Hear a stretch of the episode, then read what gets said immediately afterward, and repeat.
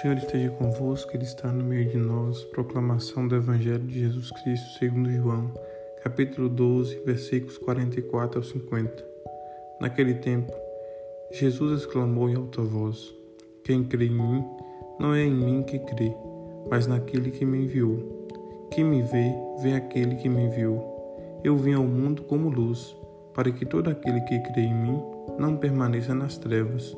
Se alguém ouvir as minhas palavras e não as observar, eu não o julgo, porque eu não vim para julgar o mundo, mas para salvá-lo. Quem me rejeita e não aceita as minhas palavras já tem o seu juiz. A palavra que eu falei o julgará no último dia. Porque eu não falei por mim mesmo, mas o Pai que me enviou. Ele é quem me ordenou o que eu devia dizer e falar. E eu sei que o seu mandamento é vida eterna.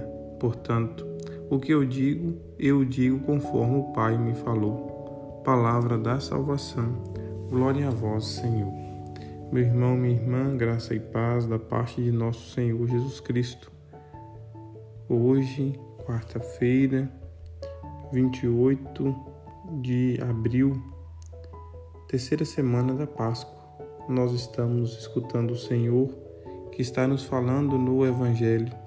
Ele exclama em alta voz: Quem crê nele está crendo no próprio Pai que o enviou. É preciso ter fé em nosso Senhor Jesus Cristo para que nós possamos superar as dificuldades da nossa vida, aquilo que por muitas vezes nos perturba, nos tira a paz.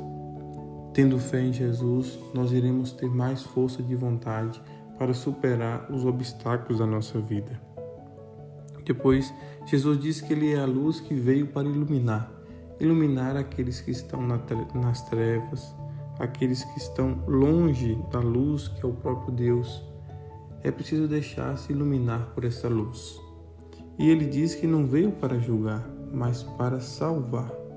Jesus quer salvar cada um de nós, mas nós temos que abrir a sua graça, deixar que essa graça se faça verdade na nossa vida. Se nós fecharmos o coração para Jesus, não é Ele que vai nos julgar, mas nós mesmos. Devido ao nosso fechamento, nós não vamos experimentar a salvação.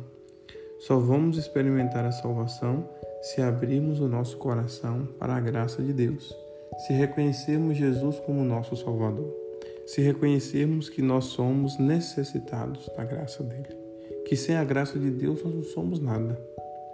É preciso estar aberto a esta palavra de Deus no dia de hoje. É preciso deixar que a luz do Senhor habite no nosso coração.